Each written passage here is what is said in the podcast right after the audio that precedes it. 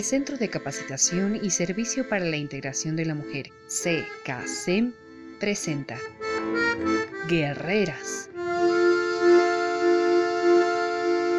Capítulo 4.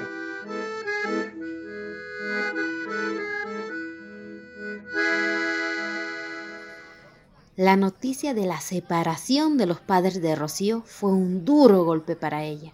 Ella pensaba, mi papá ya me hablan y me prestan atención.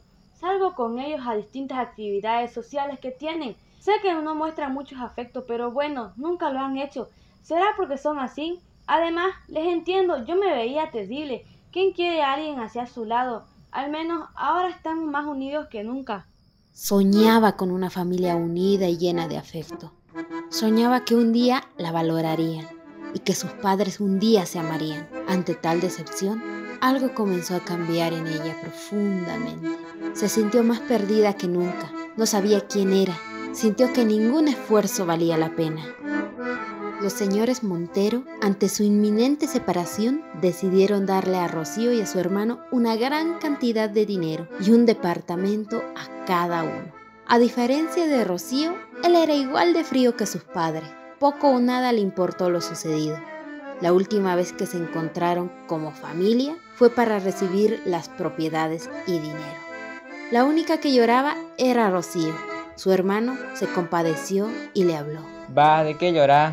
Era más que obvio lo que pasaría. Estos dos nunca se amaron y nos pusieron en medio de ellos todos estos años. Al menos tienen algo de decencia de no dejarnos en la calle. Nos están dando dinero y dónde vivir. Aprovechalo, ya es tu vida. El mejor consejo que te doy es que te valgan todos. Mejora tú, ocúpate de ti, descubre quién eres, qué quieres, cuánto vale para ti. Yo empecé a hacer eso esta semana y me ayudó mucho. Te aconsejo que hagas lo mismo. Que estar pensando en esos dos. No pierdas tu tiempo. Adiós. Ese fue el mejor consejo que recibió Rocío en toda su vida, pero a ella le sonaron a egoísmo ese momento. Luego de ese consejo, su hermano recibió todo lo que sus padres le querían dar y salió de la reunión con un tajante adiós. Tiempo después, se supo que su hermano vendió sus propiedades y se fue al exterior. Ya no tengo familia, ya no tengo nada, a nadie le importo. Necesito que me quieran, buscaré quien me quiera. Necesito que alguien me diga cuánto valgo y que me lo demuestre. Esos pensamientos persistieron por mucho tiempo lo cual la llevó a vivir una vida desenfrenada, buscando a las compañeras de su curso que iban por el mismo camino. Empezó a salir a fiestas, salir con jóvenes, beber y beber hasta perder la conciencia, despertar en distintos lugares o en su casa.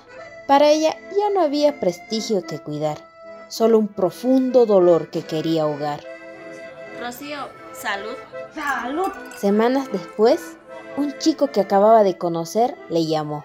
Rocío, hay una fiesta en la casa de los Fernández. Ven, quiero que mi reina me acompañe. Sí, está bien. Días después, Rocío en una actividad se encontró con un chico popular con quien empezó a hablar durante toda la reunión. A Rocío no le gustaba ni le agradaba su forma de ser.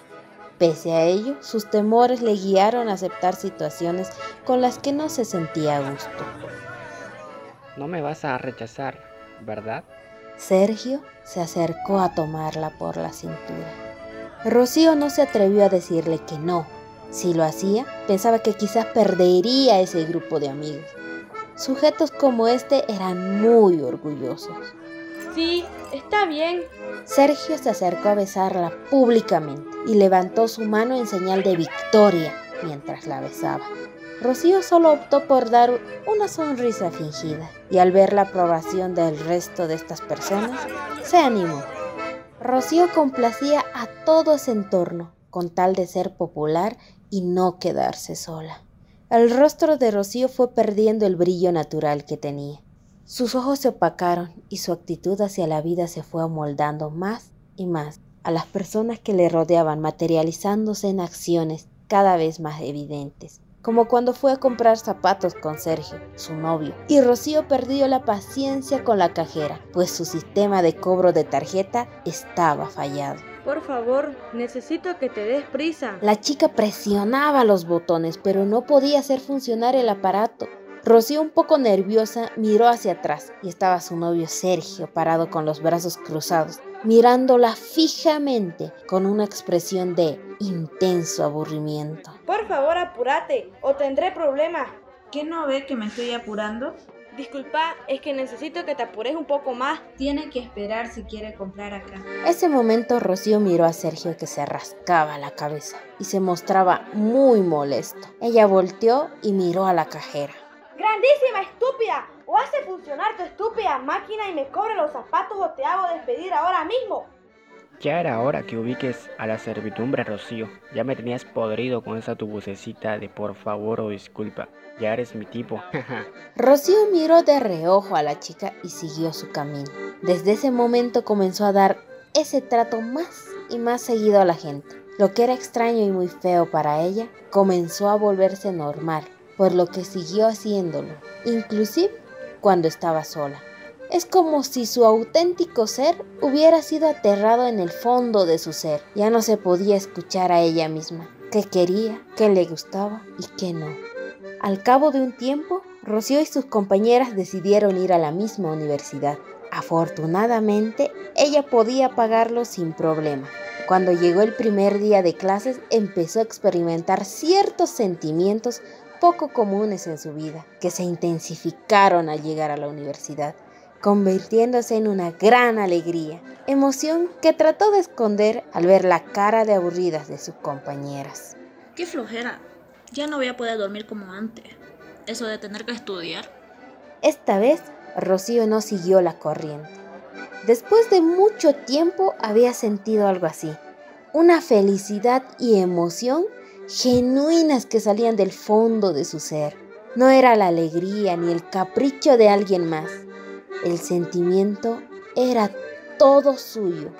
En ese momento el tiempo se detuvo y recordó por un instante a su vieja amiga Nayeli. No importan los problemas que aparezcan, tú y yo siempre estaremos juntas. Iremos a la misma universidad y siempre nos defenderemos. Chío, chío, ¿te mueves o qué? Rocío volvió en sí, rechazó los pensamientos de afecto hacia Nayeli y entró a la universidad.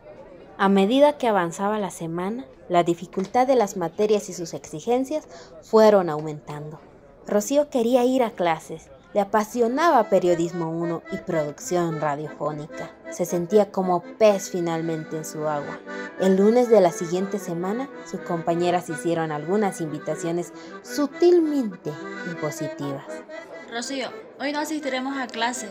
Encontramos un muy buen restaurante al aire libre, por acá cerca para reunirnos con los amigos, tomar unas cervezas y pasarla bien. Total, es prender una grabadora y hablar huevada y media. ¿Qué se puede aprender de esas estúpidas clases? Rocío le miró por un momento en silencio. Deseaba ir a esa clase, era su vida. Las chicas pusieron una cara bastante antipáticas al ver que Rocío no reaccionaba con el mismo entusiasmo. Ah, no me digas que querías ir a esa clase. No, claro que no. Vamos, me parece buena idea. Llamaré a Sergio. Ah, claro, que venga. Bueno, ya vamos. Ya nos están esperando. Rocío intentaba cantar al unísono con ellas, pero no conseguía fingir la alegría ajena. Sentía frustración al tener que ir con esas chicas. ¡Fiesta, fiesta, fiesta! Cuando llegaron al lugar, ya había gran cantidad de comida y bebida. Todos, incluyendo a Rocío, empezaron a ingerir alcohol en grandes cantidades, como era habitual en sus fiestas. Al cabo de unas horas, Rocío estaba de pie, mareada, sosteniendo un vaso con cerveza. Una camarera se acercó a pedir si requerían algo más. En ese momento, Rocío se volteó a mirar en dirección a la camarera. Era Nayeli. Se quedaron sorprendidas. Nayeli atinó a reaccionar después de un momento breve. Hola, Rocío. Nayeli le dio la espalda y se fue en dirección a la cocina. Rocío se quedó de pie tambaleándose un poco, como reaccionando. De repente, indignada, se dirigió hacia Nayeli y pasó rápido. Le tocó el hombro. Ella se dio la vuelta y Rocío le vació todo el contenido que tenía del vaso sobre la cabeza de Nayeli. Sucia empleada, no te atrevas a darme la espalda nunca más en tu vida. Nayeli la miró fijamente. No dijo ni una sola palabra. Tomó una servilleta se secó el rostro. En ese momento salió el señor Martínez. ¿Qué pasó? Señor, está mareada. Sí, entiendo. Ve adentro, yo lo arreglo. Nayeli se fue a la cocina sin decir nada. El señor Martínez se dirigió a Rocío. Disculpe, señorita, ¿qué inconveniente tuvo? Su sucia empleada me ignoró. Comprendo, yo le llamaré la atención, pero no está bien que se dirija así a nadie. Las compañeras de Rocío, Sergio, su novio y otras personas empezaron a reírse dejándola atrás. Ella se quedó en silencio, parada, mirando al dueño, mirando a sus compañeras y salió por otra puerta. Se fue sola. Todo el camino se la pasó llorando. Cuando llegó a su casa se sentó en un sillón en plena oscuridad. Las lágrimas seguían cayendo por su rostro y así se quedó dormida en ese lugar.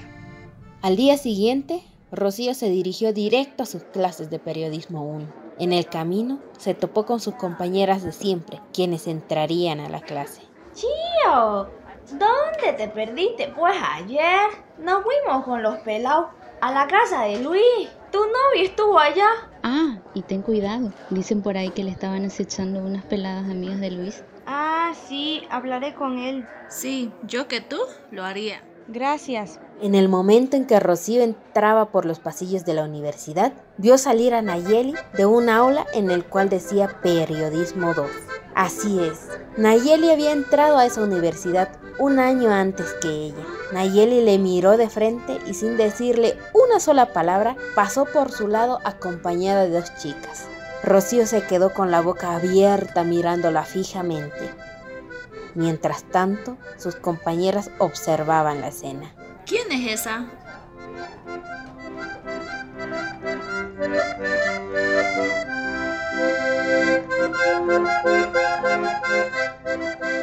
El Centro de Capacitación y Servicio para la Integración de la Mujer, CCASEM, en el marco del proyecto Mujeres Líderes, protagonistas del desarrollo de la comunidad de San Ignacio de Velasco, financiado por la Diputación de Cáceres, organizado por Paisaje, Ecología y Género, con la colaboración del Gobierno Autónomo Municipal de San Ignacio de Velasco, Comisión Género Generacional del Consejo Municipal, presentó Guerreras. Protagonizado por, como Nayeli, Jessica Rimba Mendoza. Como Rocío, Damaris Rimba Mendoza. Como narradora, Karen Rebollo.